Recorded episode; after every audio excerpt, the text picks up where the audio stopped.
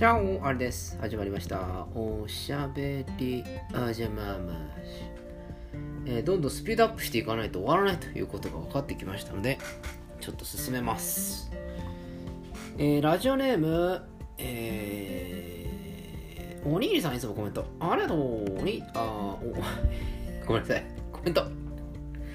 孤独のグルメシリーズ。僕も一人ランチは大好きです。ソロ活するときは行きつけのお店で新たなメニューを注文したり気になっているお店を新規開拓しています。ですが、誰かとチャンチキするのはもっともっと大好きです。互いの話が料理のスパイスとなったり、うまいが共鳴することで美味しさが去っていきますよね。ということで。そうですね。あのー、なんだっけ、ソロ活のすすめの話しましたよね。あの江口のり子さんがあのドラマやってるやつで。もともとは漫画っぽいのが原作なんだけどって話した気がしますけれども。あの誰かと食事を行く時っていうのはここねすごく難しいと思うんですけど最近私分かったんです。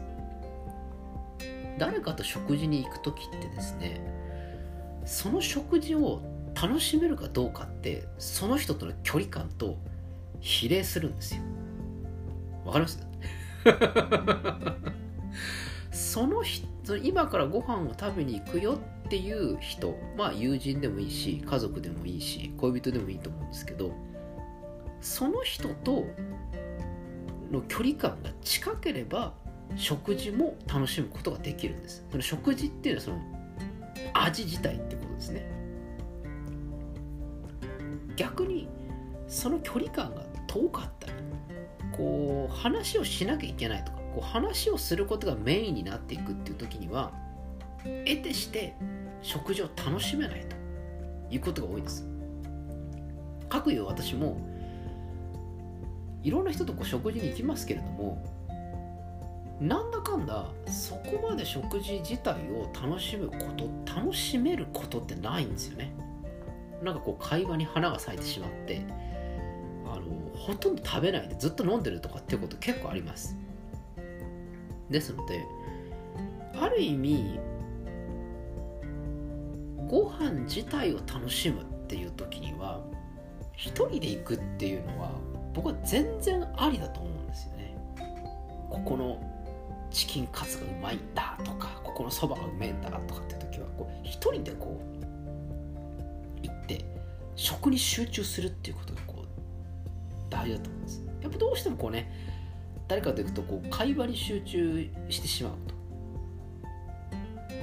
いうことがあるんじゃなかろうかなと思うんですよね。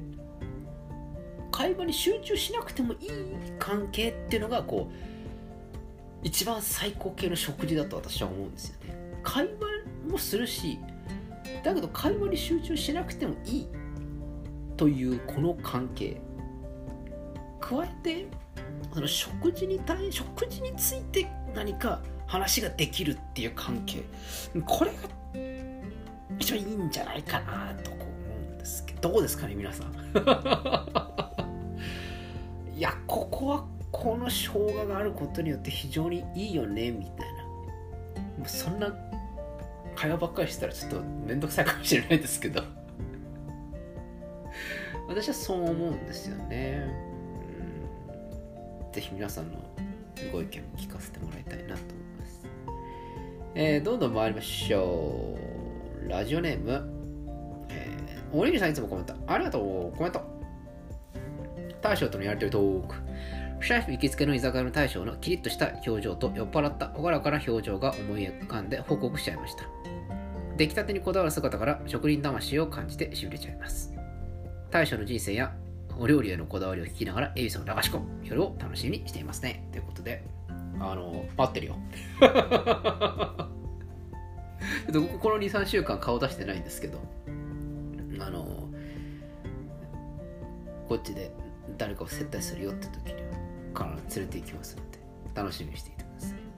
どんどん参りましょう。ラジオネームおにぎりさんいつもコメントありがとう。おぬるめの夏休みの過ごし方シリーズ。今回は漫画フラジャイルが大好きなシェフにおぬるめしたいドラマを持ってきました。つまり法医学ミステリー作品であるアンナチュラルです。シェフは見たことありますか？えー不自然死救命研究所で働く人々の人間ドラマを中心に死の裏側にある謎や事件を解明する物語です。父親が大好きな作品で僕は数話ほど見ただけでしたが生き死に関係なくまっすぐ人生に向き合う姿から心がぐっと掴まれたことを今でも覚えているんです。ということで。えー見たことがないです。見たことがないので見てみようかなと 思いました。法医学系というのが一番なんか最近では結構法医学ってねあのメジャーメジャーじゃないんですけどこうあああるあるみたいななんかドラマの設定であるある。僕やっぱ法医学系の一番最先端っていうか一番あのごめんなさい。一番最初のドラマといえば「キラキラ光る」っていう。あれ確か漫画原作だったと思うんですけどあれよくできてるドラマでしたね。本当によくできたドラマだと思います。あのキラキラ光る見たことない方いらっしゃったらですねぜひ見てみてください。あの本当によくできてるドラマですよ。ええ。あの見てみてください。これはもう百聞は一見にしかずです見てみてくださいお願いしますえーどんどん参りましょう。ラジオネーム、おにぎさんいつもコメント。ありがとう、コメント。ね梅さん、しじさんとの体力をシリーズ。やりましたね。シンハービールは本物タイと日本では異なる味わいなんですね。まさに旅の醍醐味。シンハービールの特徴である爽やかな口当たりが特徴で、タイ料理との相性抜群を読んだら大好きなガパオライスとグリーンカレーを流し込みたくなりましたよ。チナ、シェフが好きなタイ料理を知りたいということで。あの、シンハービールはそうなんです。味が全然違うんです。こっちで飲むとね、すごくこう、爽やかな口当たりなんですが、あっちで飲むとね、濃いんですよ。あこれなんかベルギービールみたいだな、みたいな。なんかそういう感じのね、濃さがあるんですよ。いいんです。私が好きなタイ料理は、ー、タイ旅行シリーズでもお話しした通り、ブラヌムナオっていうあの鈴木をレモングラスで蒸したっていうそういう料理があるんですけどね。魚を蒸したレモングラスでこう蒸した料理があるんですけどブラヌムナオ。これが大好きです。あとはあのホイメンプーっていうね。ちょっとこうまだ微妙なこう料理ですけど赤貝をすごい辛いシーフードソースでをつけて食べるっていう料理があるんですよ。これうまいんですよ。日本だとなかなかこう出してる料理屋さんないんですけどあのあの僕ねタイ料理ってすごい好きなのは貝料理なんですね。貝料理ね。アサリとか牡蠣とかそういったもの。それをこうすっごい辛いホラパーオとかですねあのホーリーバジルとか使ってですねこうやるっていうあのガパオのえハマグリ版みたいなのがあるんですよそういう料理が。うまいんです。これはですねあの東京都とかだとですっごいそのタイ料理屋さんと仲良くなると作ってくれます。あのそもそも貝って足が速いので仕入れないんですよね。だから行くよって言って作ってねっていうふうに言わないと作ってくれません。なのであのもし食いたい時は俺に言って。そういう店ちょっと見つけとくから。おは俺が作る どこまで再現できるかどうかはわからないけれど、貝料理系が好きです。私はね。はい、えーどんどん参りましょう。ラジオネームおりりさんいつもありがとう旅と友人シリーズ。シェフの声と初めてやったスナック奈良のタイ旅行タイ料理シリーズを思い出してしみじみと聞いてしまった放送回でした。初めて聞いた時の感想は梅さんと違った面白さだもっと話を聞きたいと思ったんですよね。今ではヘビーリスナーとなり放送を聞き続けていることが感慨深いです。ということで。僕も感慨深いわ。今となっては。まさかこんな形でつながっていくとは思わなかったよね。もうあれをやったのはこれ今からもう34年ぐらい前の話ですか？それが今となって私はこの管も開きながらそしていろんなドミンゴ諸君と仲良くさせていただいてそしていろんなコメントをいただいて僕は楽しいよ。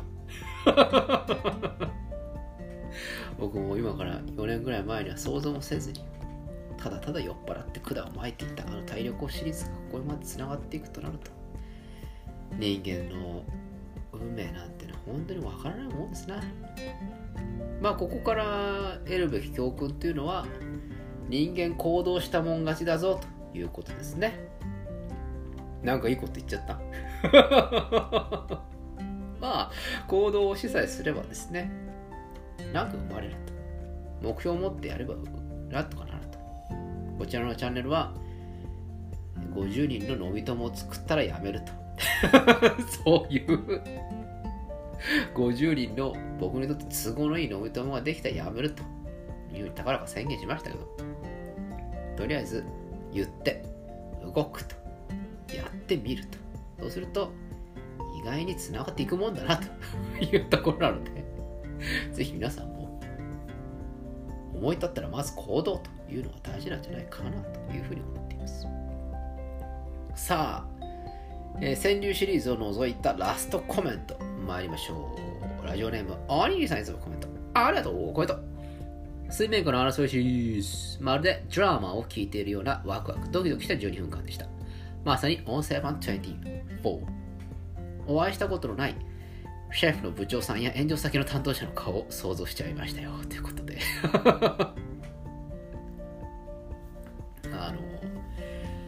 大変でした。大変でした。まあね、まあ、いい部長を持ったなっていうふうに思う一方でですね。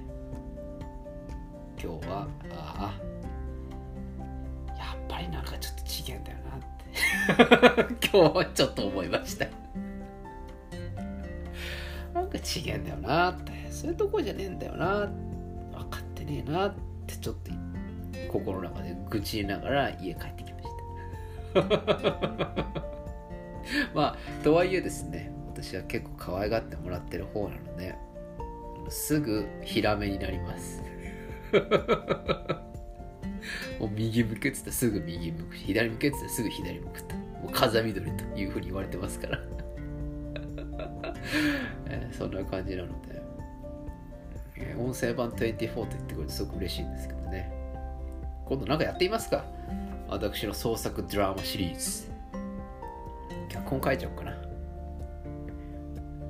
ちょっとそういう皆さんあのご希望があったらあのお寄せください。でもあの私多分脚本書くのに時間かかっちゃうんで4ヶ月ぐらいかかると思いますのでよろしくお願いします。えー、ということで、えー、コメントの方をバーッと紹介しましてですね、やってまいりました。えー、冒頭にもお話をしました通り、川柳シリーズはちょっとあの分けてます。紹介してません。それはちゃんとやります。やりますから、あの嫌われてるわけじゃないですからね、皆さん。あのこれはこれでちゃんとやりますから楽しみにしていってください今ちょっと構成を作ってる段階なんですよどうやってやっていくかと。で俺もなんか一句読み読みたいなっていうところがあって。これ多分川柳シリーズですね。多分2回ぐらい分けないと結構皆さん投稿してくれくれたのでね。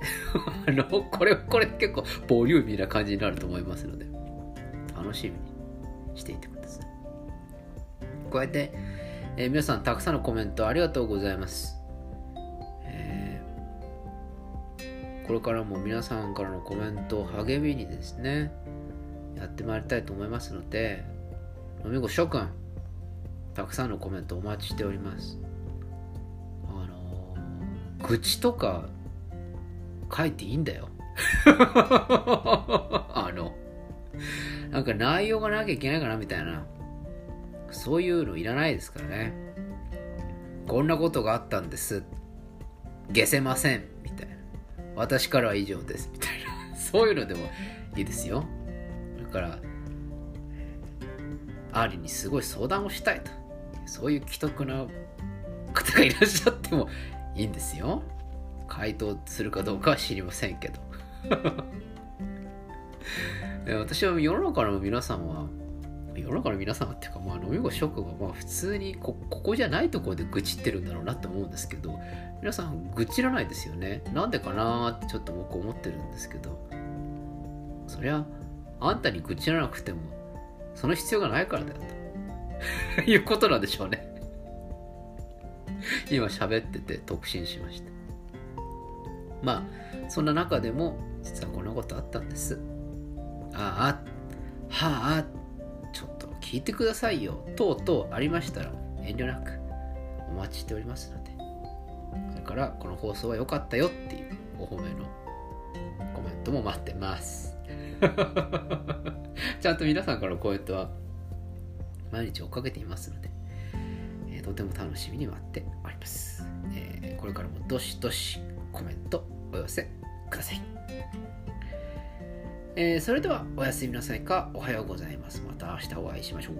アデオス